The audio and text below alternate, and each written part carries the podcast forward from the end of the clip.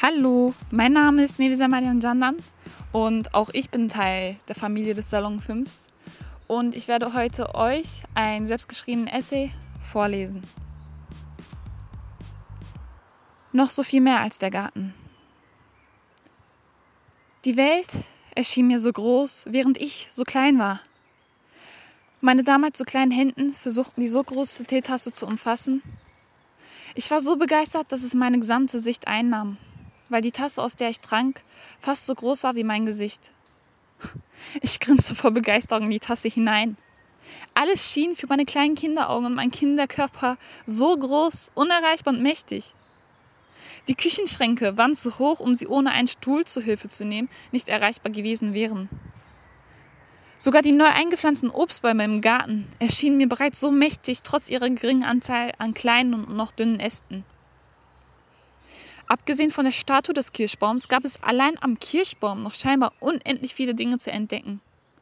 Auch das geringste und kleinste Scheinbare, welches von so vielen großen Menschen um mich herum übersehen wurde, war meinem kleinen Kinderkörper nah genug, um erkannt zu werden. Die kräftigen Ameisen, die auf ihrem Rücken meist Dinge trugen, die größer waren als sie selbst und dennoch den Baumstamm emporkletterten, trotz der menschengemachten Hindernisse wie des eines Leimringes, durch die sie sich kämpfen mussten, faszinierten mich.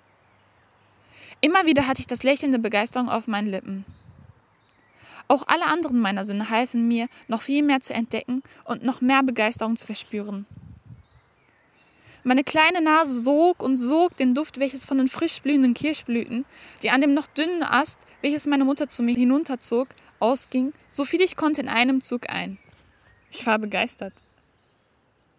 Sogar die Wörter der Geschichten, die mir vorgelesen wurden oder die ich gar bereits allein lesen konnte, schienen wie auch mein Körper klein zu sein. Sie wurden mit Bedacht und Liebe vorgelesen, so dass sie ihre individuelle, perfekt geschliffene Kontur einnehmen konnten. So konnten sie leichter in meinen Kopf eintreten, indem sie das Tor dahin geschwinder passieren konnten. Zunächst schwirrten sie nach dem Eintreten in meinen Kopf kurz umeinander, als würden sie lachend miteinander tanzen. Doch dann bildeten die Wörter eine rhythmische Kontur der Bilder der Geschichte, die durch das Eintreten der Worte immer mehr ausgebaut wurde. Die Zeit schritt fort. Je älter ich wurde, desto mehr hatte ich das Gefühl, dass mit der Zeit das Tor für das Eintreten der Wörter sich ganz langsam schließt. Ich las weniger, nahm mir weniger Zeit, Geschichten zuzuhören, seien es erzählte oder geschriebene. Wenn ich doch las, dann unbedacht und erschöpft vom drängenden Alltag. Die Worte blieben grobe, ungeschliffene Klumpen. Es dauerte länger, dass sie das Tor passieren konnten, um gemeinsam mit den anderen Worten eine Kontur des Gelesenen bilden zu können. Die langsam zuklappenden Flügel der Tore bildeten einen immer kleiner werdenden Durchgang der Wörter, so dass während dem Tanz der Worte eine lückenhafte Kontur der Bilder entstand. Es sorgte dafür, dass meine damals so starke Fantasiefähigkeit und mein Vorstellungsvermögen aus meiner Kindheit immer lückenhafter wurde. Immer weniger konnte ich mir ausmalen, was versucht wurde zu erzählen. Immer weniger hatte ich die Möglichkeit und die Kraft dazu, mich in die Situation des Erlebenden der Geschichte hineinzuversetzen. Immer weniger interessierte es mich. Und dann prallten die gelesenen Worte am schweren Holz des geschlossenen Tores ab. Während sich meine Vorstellungskraft verkleinerte, wurde ich größer. Ich wurde größer und war immer größer als die anderen meiner Altersgruppe. Während ich immer größer wurde und in die Höhe schoss, wurden die Details der Dinge für meine Augen immer kleiner. Die Details des Lebens entfernten sich immer mehr von meinem Vermögen des Blickes. Die Begeisterung für all jene Dinge und die Möglichkeit und die damit zusammenhängende Leichtigkeit, begeistert zu werden, fehlten nun mir. Wo war sie geblieben? Hatte sich die Welt wirklich so sehr verändert, dass ich all jene Dinge, die mich zuvor begeistern konnten, nicht mehr wiederfinden konnte, weil es sie nicht mehr gab? Es stimmte mich traurig. Ich war enttäuscht von der Welt. Jedoch wollte ich meine Zeit nicht damit verschwenden, indem ich mich auf die Suche nach Dingen, die mich begeistern könnten, begab. Es gab Wichtigeres, die dringender meine Zeit benötigten. Zeit war zu einem kostbaren Gut geworden. Sie schienen mir schneller zu vergehen als in meiner Kindheit. Nun rannte ich mit dem, was ich noch zu tun hatte, erreichen wollte, der Zeit hinterher, um sie einzuholen. Ich war ein Teil des Radwerks, etwas, was funktionieren musste. Wenn ich nicht funktionieren würde, würde man mich ohne Bedenken ersetzen. Der Stress im Alltag zog mich in die Mitte seines Strudels. Egal wie viel Kraft ich aufwendete, um aus dem Strudel herauszukommen, bewegte sie eher das Gegenteil, sodass ich immer mehr das Gefühl hatte, dass mir die Luft knapper wurde. Obwohl ich wusste, dass die Verschwendung meiner Zeit durch einen viel zu langen Schlaf, den ich dachte zu benötigen, um mich nur so von dem Alltagsstress zu erholen, sich ins Maximum strapazieren würde, legte ich diese Erholungseinheiten immer öfter ein oder zog sie in die Länge. Als ich dabei war, nach einem erneut stressigen Tag die Haustür aufzuschließen und mich nebenbei ungeduldig und oberflächlich umzusehen, stellte ich fest, dass das ungewöhnlich sonnige Wetter mich irgendwie in unseren Garten bei dem strahlenden Wetter anzog. Zunächst fand ich den Drang zu folgen nicht nötig. Ich hatte genug Wichtigeres um die Ohren und noch zu tun. Doch tatsächlich hatten meine Schritte einen eigenen Willen. Sie führten mich in den Garten. Nichts Bestimmtes suchend und nur spazierend und bewundernd ging ich durch den Garten.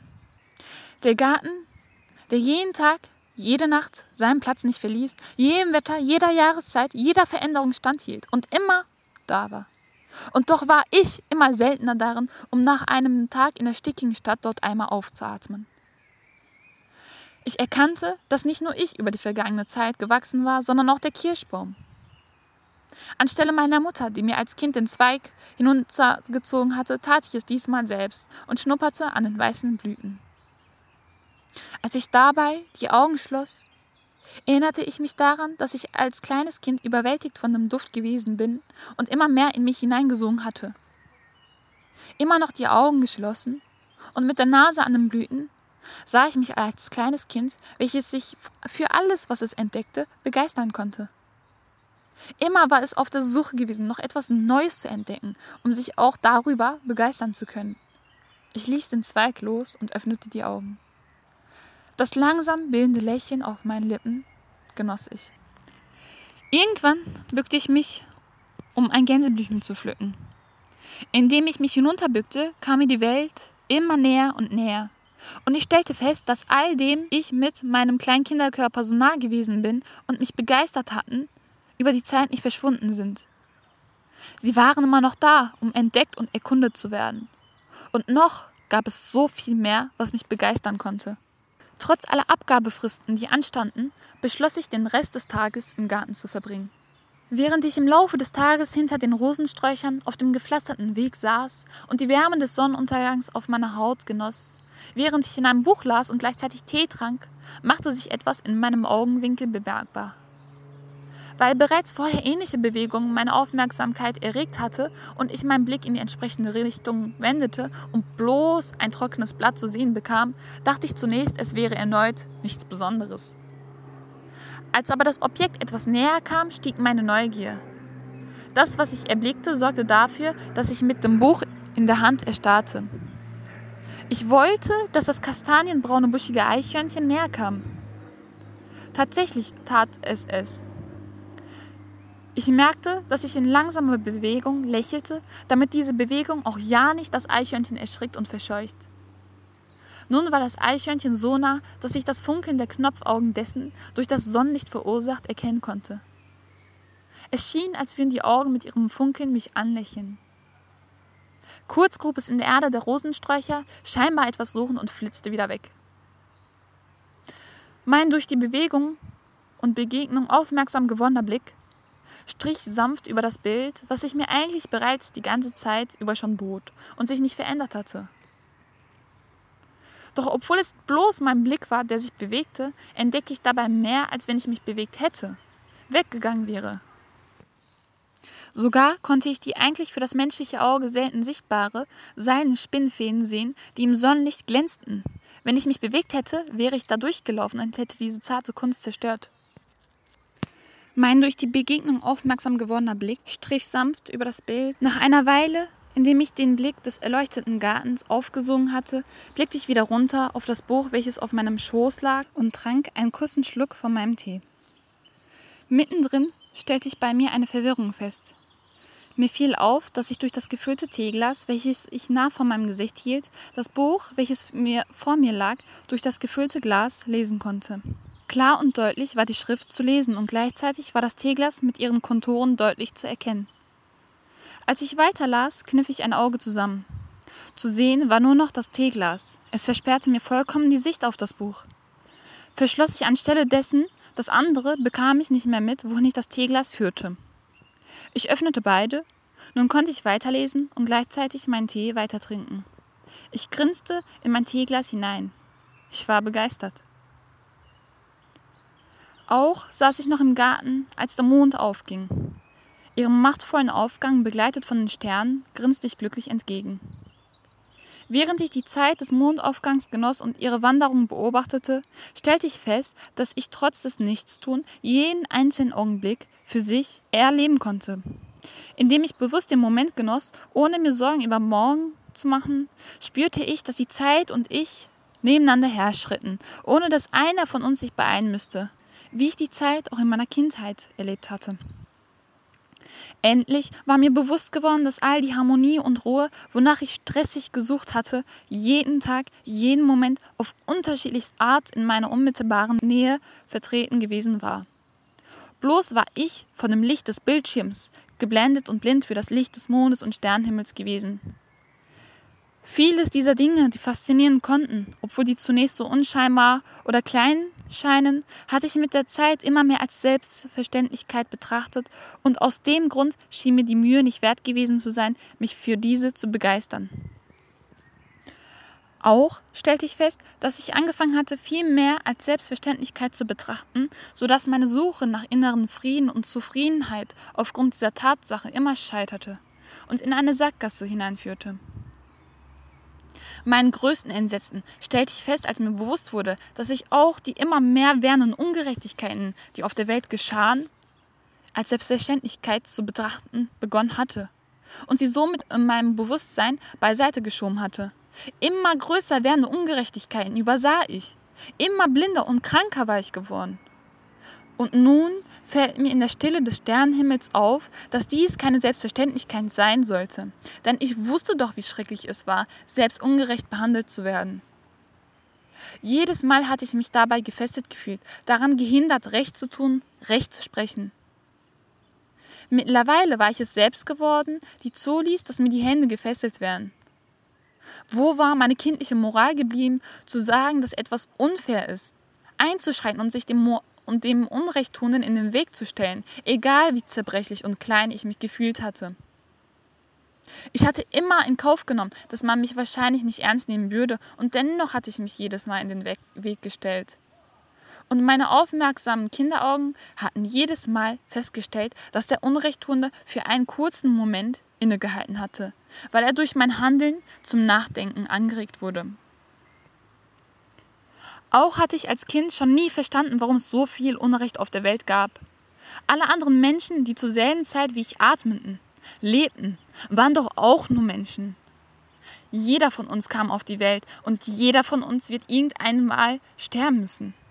Jeder Mensch tut es. Auch hatten wir doch die Gemeinsamkeit, dass trotz unterschiedlicher Erziehung, Kultur, jeder von uns wusste, ein Lächeln zu deuten und von einem grimmigen Gesichtsausdruck zu unterscheiden. Es waren Tatsachen, die alle Menschen auf dieser Welt, die gelebt hatten, leben, leben werden, miteinander verbindet. Dicke, dünne, große, kleine, arme, reiche, schwarze, weiße, radikale, gläubige, Atheisten, Politiker, Künstler. Menschen, die laut auf einem Bazar versuchen zu feilschen. Menschen, die mit dem Bus zur Schule fahren. Menschen, die an der Wall Street einander bedrängen. Menschen, die Netflix gucken. Menschen, die putzen. All diese blicken letzten Endes mit mir gemeinsam in denselben Himmel. Wenn es gerade bei mir der Sternenhimmel mit ihrer Mondwanderung ist, dann ist es woanders, vielleicht der Himmel mit dem rötlichen Schimmer, sei es des Sonnenuntergangs oder Aufgangs. Und während ich hier im Garten, welches von dem Nachthimmel beleuchtet wurde, so saß und über all das nachdachte, blickte ich noch einmal in den Sternenhimmel hoch und ich merkte, wie sehr sie funkelten. Jeder einzelne von ihnen. Die Welt war doch eigentlich so wunderbar. Während sich ein kleines Lächeln auf meinen Lippen breit machte, machte sich ein größeres in meiner Brust weit. Ich war begeistert. Jedes einzelne Wesen, Ding auf dieser Welt, egal wie klein es sich auf dieser großen Welt vorkam, war wert, wertgeschätzt zu werden. Denn nichts davon und keiner von uns war zu klein, um begeistern zu können und begeistert werden zu können. Denn wir alle sind es, die sich den Himmel über dem Kopf teilen. Wir haben nur uns und nicht viel mehr. Aber es reicht schon. Hoffentlich. Hier auf Salon 5 habe ich gerade in meinem selbstgeschriebenen Essay noch so viel mehr als der Garten vorgelesen. Ich hoffe, es hat euch gefallen zuzuhören. Ich hoffe, inhaltlich konnte ich bei euch selbst etwas äh, wiedererwecken an Gefühlen, an Emotionen oder halt auch ähnliche Gedanken, die ihr selbst hattet, ähnliche Emotionen, die ihr auch verspürt hattet. Und wenn ihr auch so gerne schreibt oder halt Podcasts aufnehmen wollt, dann schaut vorbei auf unserer Instagram-Seite Salon5. Ich wünsche euch noch einen wundervollen Aufenthalt in unserer App, in unserem Radio. Schönen Tag euch noch.